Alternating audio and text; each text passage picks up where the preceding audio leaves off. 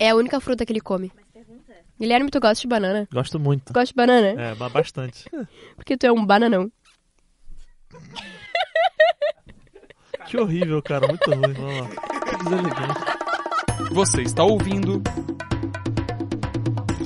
Choque da Uva A ciência no cotidiano.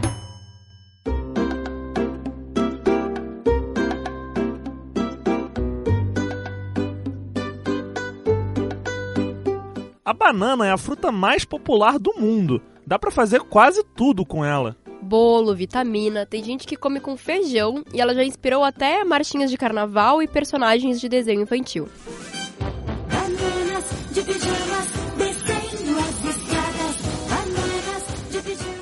Além de deliciosa, a banana tem vários benefícios para a saúde e pode ser usada para melhorar o funcionamento do nosso organismo. A fruta ajuda na digestão, regula o intestino e previne problemas de prisão de ventre. E pra quem é muito nervoso, a banana é rica em vitamina B, o que ajuda a acalmar. E aí vai outra dica: comer uma banana entre as refeições combate o cansaço, porque a fruta mantém os níveis de açúcar no sangue.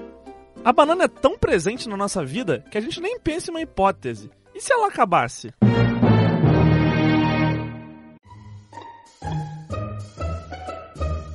Pois é, um fungo conhecido como Fusarium TR4 ou mal do Panamá, que destrói plantações, vem atacando justamente as bananas. Ele já apareceu na Ásia, na Oceania, na África e em junho desse ano chegou na Colômbia. O medo dos produtores brasileiros é que ele chegue por aqui. E no episódio de hoje a gente vai entender um pouco mais sobre como esse fungo está afetando a nossa fruta favorita e também o que está sendo feito para evitar que ele cause estragos no Brasil. Eu sou o Guilherme Bianchini E eu sou a Mariana Lau. e esse é o Choque da Uva, mas o assunto de hoje é banana.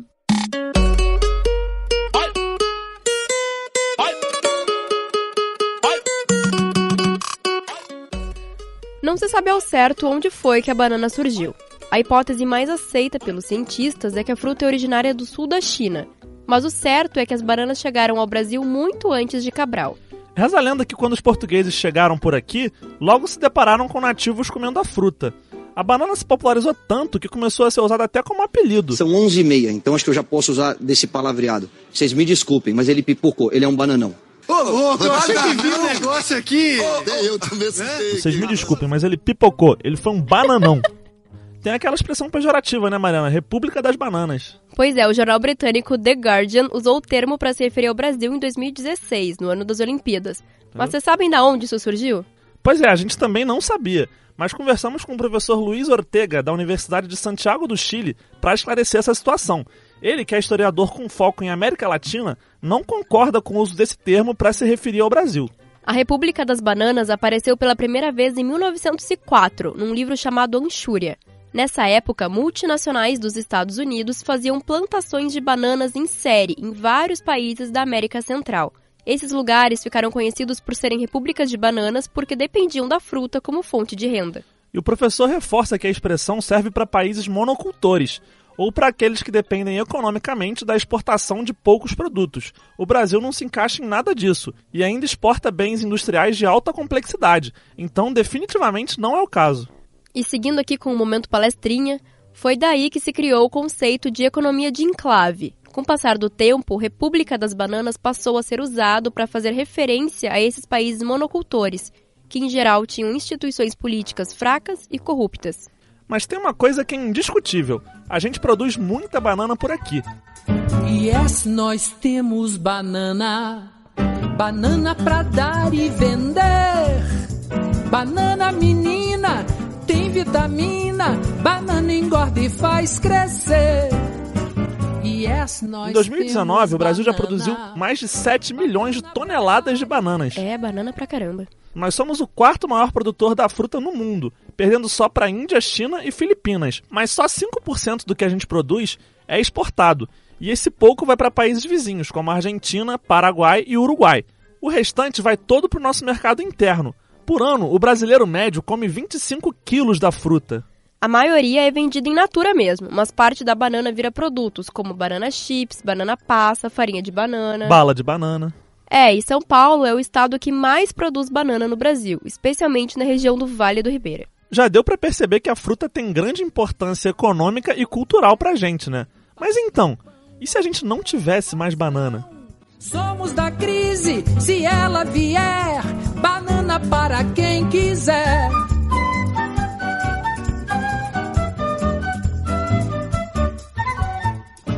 Os pesquisadores dizem que é praticamente impossível a bananeira ser extinta. O que pode acontecer é uma diminuição muito grande na produção das variedades da fruta que a gente conhece hoje e a popularização de novos tipos. Isso já aconteceu nos anos 30 e a culpa foi do mesmo fungo Fusarium, mas da raça número 1. Nós conversamos com o Sávio Marinho, que é engenheiro agrônomo da Empresa de Assistência Técnica e Extensão Rural de Minas Gerais e bananicultor. Ele explicou pra gente o que aconteceu depois da chegada da raça 1 do mal do Panamá no Brasil. Ouve aí.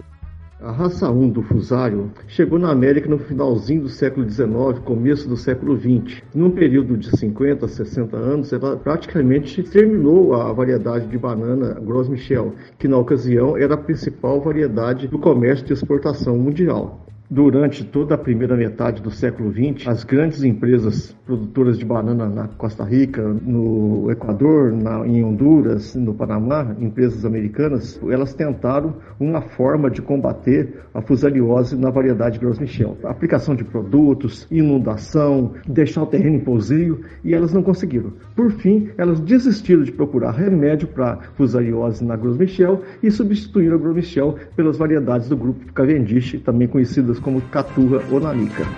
Plantei bananeira no meu quintal Lá da Martinica, banana real Banana nanica pra um dia crescer Da terra da prata, meu ouro é você A banana que comemos hoje não é a mesma de 50 anos atrás. A Gros Michel era o principal tipo de banana para exportação nos anos 30. Como a maioria de nós nem sonhava em nascer naquela época, a gente vai explicar para vocês como era essa banana. A gente pesquisou aqui e descobriu que ela tinha cor atrativa, era longa, fina e de excelente sabor. Depois de ser praticamente extinta, ela foi substituída por variedades mais resistentes, como as bananas prata e a nanica. Juntas, elas respondem por mais de 90% da produção total de bananas. O Sávio contou pra gente que a substituição das bananas foi essencial para controlar o fungo, mas não foi um processo fácil.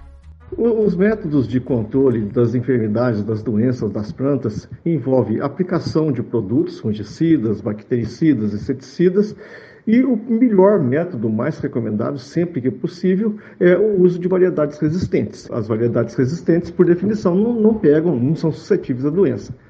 Mas nem sempre existe variedades resistentes a determinados tipos de doença. Ou às vezes aquela variedade que é resistente, o mercado não aceita. Quando acaba aquela mais desejada, o consumidor tem que passar a consumir a, a, a próxima, não tão desejada. E com o passar do tempo, eh, as novas gerações que nem chegaram a experimentar as antigas vão continuar comendo as novas variedades. Uma das principais medidas para a contenção de uma nova doença em cultivos é a rápida identificação. Os bananais do país convivem há décadas com a raça 1 do Fusarium, que afeta principalmente as bananas dos tipos maçã e prata. O grupo prata é menos suscetível e é possível continuar produzindo esse tipo. Já a banana maçã e a Gros Michel são mais sensíveis e destruídas mais rapidamente. O fusário tem quatro variedades, a 1, 2, 3 e 4. A raça 1 e 2, nós já convivemos com ela há bastante tempo. O problema agora é o surgimento da raça 4. A raça 4 estava restrita à Ásia, ao Oriente Médio e alguma coisa da África. Se ela chegar ao Brasil, ela pode fazer um estrago bem maior do que as raças que aqui já existem. E ela chegou na Colômbia. Por isso a gente tem que fazer bastante esforço para que ela não chegue ao Brasil, porque o estrago que ela pode causar é bem maior do que causado pelas raças 1 e 2. A possibilidade do fungo chegar aqui no Brasil está deixando os bananicultores muito preocupados. A gente conversou com a Eliane Miller, que produz banana na cidade de Corupá, lá em Santa Catarina. A família dela cultiva a fruta há 40 anos e ela nos contou como que está o clima entre os agricultores. Vamos ouvir. Bananicultura é uma cultura muito dinâmica e ela é cultivada em todo o mundo. Então, ao longo dos anos, nós agricultores já vínhamos acompanhando a dispersão do TR4 ou do mal do Panamá raça 4 em todo o mundo. Acontece que agora nos preocupa um pouco mais porque já atravessou o continente e está muito próximo do Brasil. Quando falamos em Brasil, em 2005, nós enfrentamos a chegada do fungo de folha que ataca a folha da bananeira chamada cigatoca negra. Mas devido à tecnologia que existia e aos produtos registrados para a cultura, hoje nós convivemos com esse fungo de folha. Acontece que para o TR4 não existe solução. O que existem são pesquisas a fim de desenvolver variedades resistentes, mas que ainda vão levar algum tempo para ser descobertas e para ser disseminadas no mundo bananeiro. Caso entre o TR4 no Brasil, com certeza os bananicultores brasileiros vão sofrer muito. E o que nós esperamos é o apoio do governo federal, do governo estadual e dos governos municipais na conscientização das pessoas e nas barreiras fitossanitárias, em portos, aeroportos, estradas, com a finalidade de tentar conter a entrada desse fungo no Brasil e até mesmo a dispersão dele.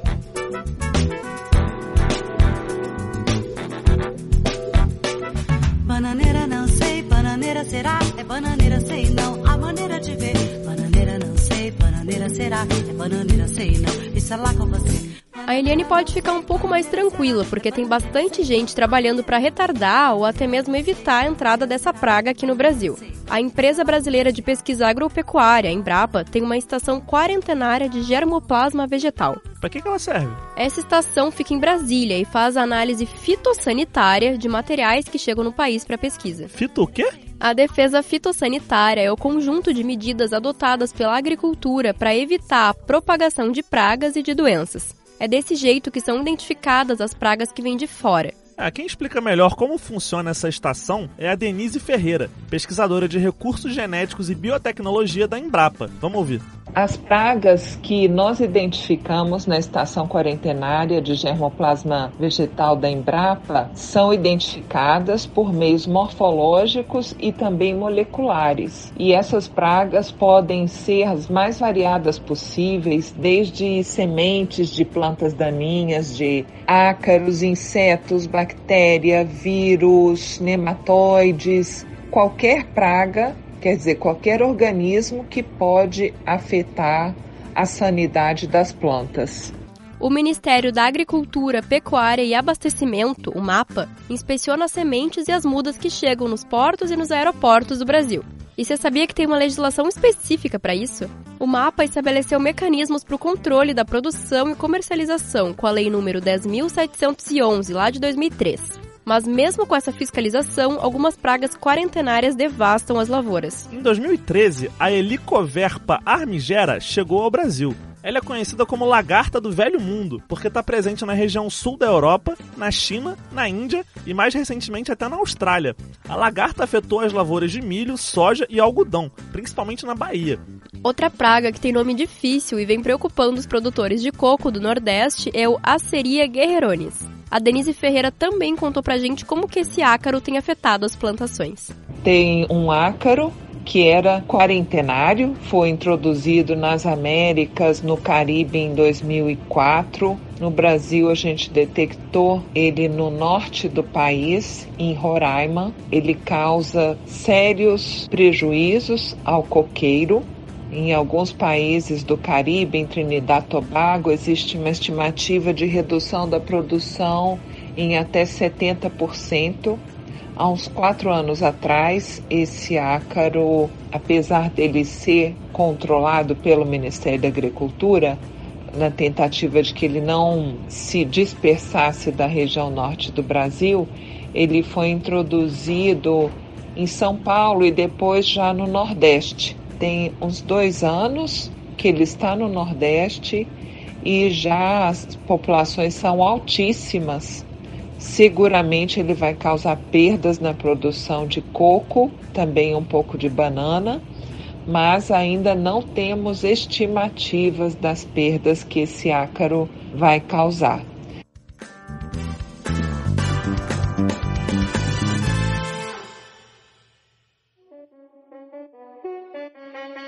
got that chocolate, that yum yum, come give me some.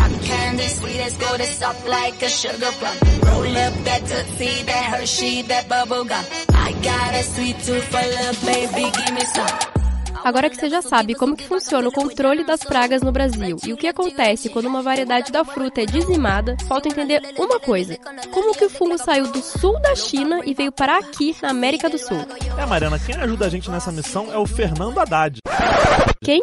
Calma, calma, não é aquele que foi o candidato à presidência. Esse Fernando Haddad é pesquisador de mandioca e fruticultura da Embrapa e também especialista em bananas. Imagina esse cara na época das eleições. Ele é um fungo que é disperso principalmente por propágulos vegetais da bananeira infectados, isso a curta e longas distâncias. Também é disperso através de solo. Então esses propágulos, quando o solo é carregado de um local para o outro, o fungo vai aderido a esse solo e contamina bananais onde não havia presença do patógeno. Então, qualquer maquinário de agrícola que esteja trabalhando, por exemplo, numa região infectada e vá para outra região com solo aderido no equipamento, vai transportar o fungo. Também há uma eficiente dispersão através de água. Ele pode ser disperso de maneira eficiente através da água de irrigação e também escoamento de água depois de chuvas e ao longo de rios.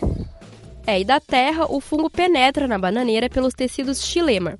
Se você não lembra lá das aulas de biologia, é pelo xilema que circula a seiva bruta, que é a água com sais minerais dissolvidos. O fungo impede o transporte dessa seiva, deixando as partes aéreas da planta sem nutrientes. É isso que leva à morte das bananeiras. Apesar de ser uma praga muito perigosa para as plantas, o pesquisador Fernando Haddad nos tranquiliza. Vale realmente ressaltar que os frutos da bananeira eles não são afetados pelo fungo, ou seja, você não tem problema no consumo de bananas produzidas de plantas que tenham a presença do fungo em seu tecido não há problema nenhum em termos de saúde humana. Então pode ficar sossegado, pode continuar comendo banana.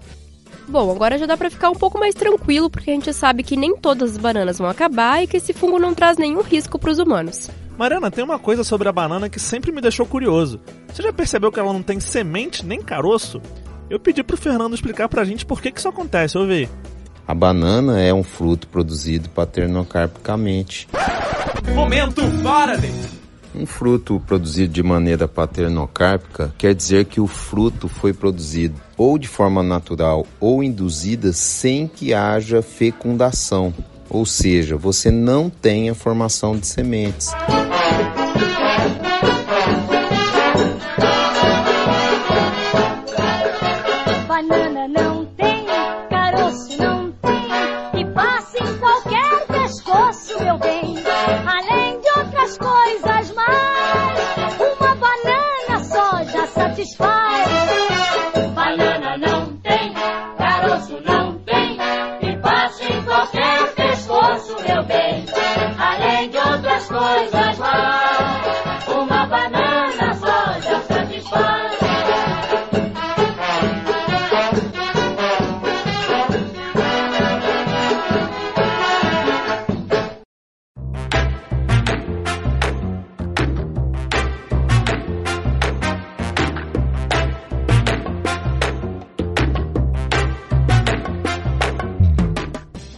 Tu já ouviu falar que banana é bom para acabar com cãibra, né? Sim, meu avô come banana todos os dias por causa disso. Mas será que isso é verdade mesmo? Não sei, mas tem outra coisa que eu lembrei aqui que uma amiga me contou. A avó dela diz que comer banana antes de dormir faz mal pra saúde. Pô, isso aí tá com uma cara de caô, hein? Para ver se essas e outras crenças populares sobre a fruta são verdadeiras, o repórter Bruno Nomura conversou com a nutricionista e doutora em Química de Alimentos Francine Albernaz. É hora do quadro Minha Avó Tá Certa? Vamos lá então, Francine. É verdade que a banana combate a cãibra? É, em termos, né? Assim, a cãibra tem uma contração involuntária, então ela pode ser por deficiência de alguns nutrientes, mas também pode ser de um exercício, uma atividade que é executada de uma forma intensa. Então, na banana a gente tem um nutriente, principalmente o mineral, que é o potássio, né? Que ele vai estar ajudando aí na prevenção das câimbras. Mas o ideal é sempre equilibrar os principais minerais, né? Que são alimentos com cálcio também, com sódio, com potássio e com magnésio. E sobre duas bananas equivalerem a um bife, é verdade? Ah, não. Porque o tipo de proteína é diferente. O que a gente tem no bife são proteínas de alto valor biológico, que é onde a gente tem os aminoácidos essenciais que são necessários no dia a dia. Já na banana, a gente tem um conteúdo desses minerais e a gente tem os carboidratos. Então, assim, a balança da composição nutricional de uma banana não fecha a de origem animal, que seria o bife, né? Que é o que a gente encontra uma proteína de alto valor biológico, uma concentração de ferro, que é o mineral biodisponível. Então, não tem essa equivalência da banana em relação ao bife. Tem gente que diz que não pode comer banana à noite. É verdade? Assim, a banana tem carboidrato e é um carboidrato de alto índice glicêmico. Então é sempre indicado a gente colocar alguma preparação com fatias de banana, ou leite enriquecido com banana, ou leite com iogurte, pelo menos 30 minutos antes de alguma atividade física, né? O que a gente faz essa indicação porque a glicose vai estar tá mais disponível para a prática do exercício físico. É, depende também da quantidade que você vai fazer antes de dormir. De repente você vai comer o quê? 10 unidades antes de dormir? Isso não é interessante. Mas se você de repente faz um jantar de sobremesa, você quer cortar uma banana em rodelas, não tem problema. De repente é muito melhor do que comer um pacote de biscoito.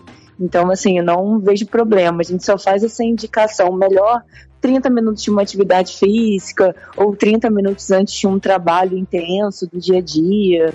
É o que seria mais indicado. Francine, confere que as bananas são radioativas? Alguns alimentos eles têm esse processo de radiação, que é um processo até de tecnologia de alimentos, que é um tipo de conservação de alimentos, né, para o amadurecimento acontecer de uma forma menos acelerada. Né? Então, ele acaba inativando alguns hormônios das próprias frutas e aí o amadurecimento acontece de uma forma mais devagar, aumentando a vida de prateleira. Mas o fabricante que utilizou esse tipo de tecnologia tem que colocar no rótulo do alimento, que é uma forma de você passar a informação para o seu consumidor. Ou seja, pode ser que a banana que a gente consome tenha radiação, mas não chega a ser um nível que traga riscos à saúde, né? Sim, se não está informando no rótulo, é porque a dose que foi colocada naquele alimento, inserida naquela tecnologia, não é uma dose que seja significativa. Obrigado, Francine, pela entrevista. Um abraço.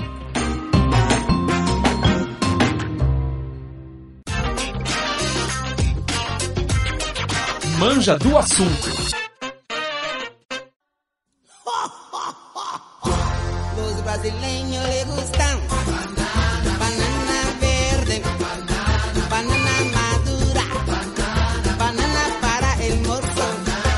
Continuar esse nosso papo sobre banana, a gente convidou uma banda que entende tudo sobre isso. Eles que são maiores e melhores que os Beatles e homenagearam a nossa fruta favorita em uma verdadeira pérola do nosso pagode. A repórter Larissa Gaspar entrevistou o pessoal do Molejo e traz os melhores momentos pra gente.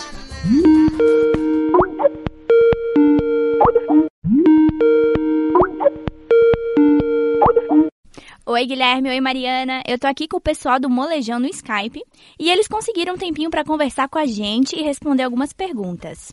E aí, Anderson, conta pra gente, como que surgiu a música Sweet Banana? Ela é muito pedida nos shows?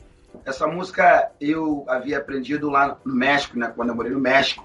E aí, quando nós chegamos aqui na Abolição, nós tocávamos na banda Estrela Negra, eu, Andrezinho Jimmy Batera, e a gente cantava sempre lá no Sambola. Daí, a gente sempre tocava, que, era, que essa música é, coincidiu dela ter vindo também na época da lambada. E a lambada estava muito forte no Brasil, então a gente cantava essa música sempre no show, com aquela nossa versão que todo mundo conhece, que é aquele nosso portunhol. E aí o que acontece? Anos depois, resolvemos inserir ela no nosso CD Polivalência, que, que se não me engano é o nosso sexto CD, né, rapaziada? De 2000, 2001. E no show a galera pede sempre a música. Tem sempre alguém que pede a Sweet Banana. Embora a gente não tenha ela fixa no, no show, no repertório, mas vira e mexe, alguém sempre pede pra gente cantar a música assim. É ou não é, Molejão? É!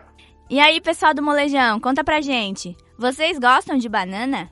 Ah, com certeza, porra, daí faz crescer, não é isso, Dezinho? Vitamina de banana. Vitamina de banana. Banana no, no, na churrasqueira. É. Banana com Neston, né? Você lembra? Banana com Neston, banana com aveia. Banana com arroz de feijão, mas Banana com arroz de feijão. Ai, ah, outra aqui, banana com Nutella. Tá banana com Nutella. É, banana com Nutella. Ah, mas aí já é mais novo, né? É, mais novinho. Hum.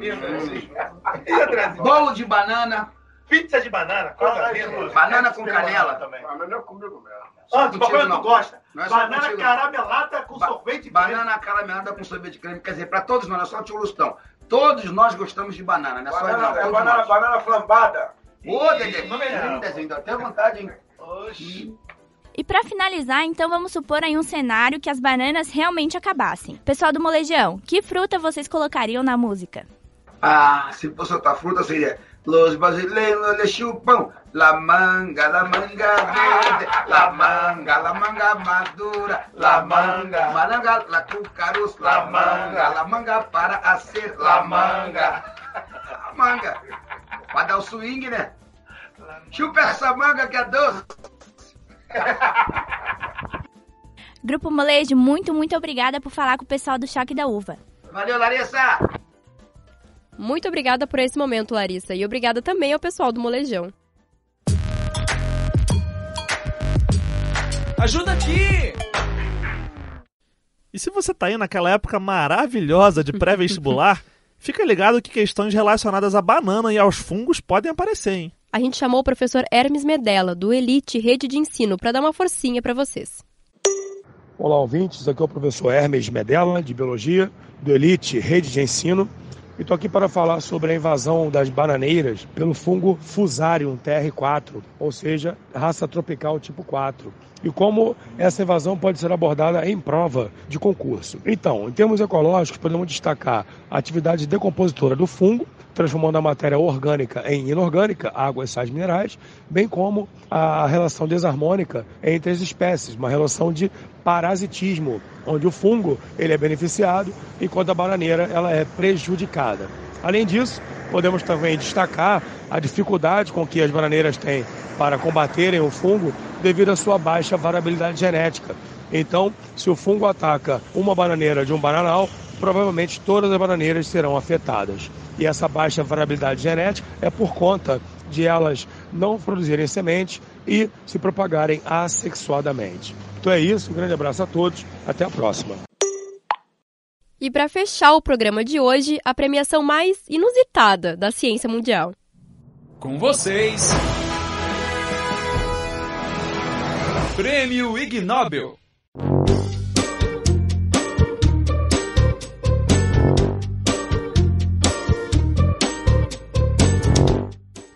É, tem Ig Nobel falando até de física e banana. Pra quem não acompanha a gente desde o primeiro episódio, o Ig Nobel é aquele prêmio entregue às pesquisas mais excêntricas do ano e com várias categorias. Em 2014, o prêmio de física foi para quatro pesquisadores japoneses. Eles decidiram calcular o coeficiente de fricção entre a sola de um sapato, uma casca de banana e o chão. Para isso, eles mediram simultaneamente a força vertical e a força de atrito entre a casca e o piso. É, isso aí é só pra quem prestou atenção naquelas aulas de física, né? Eles chegaram ao valor de 0,07, o que é menor que o valor de materiais comuns e semelhante ao de superfícies bem lubrificadas. Eles observaram no microscópio e a teoria principal é que a banana possui um gel folicular de polissacarídeos, que é uma substância que ajuda a ter esse efeito lubrificante. Então essa história aí de escorregar na casca de banana não é só coisa de desenho animado não, hein? Toma cuidado.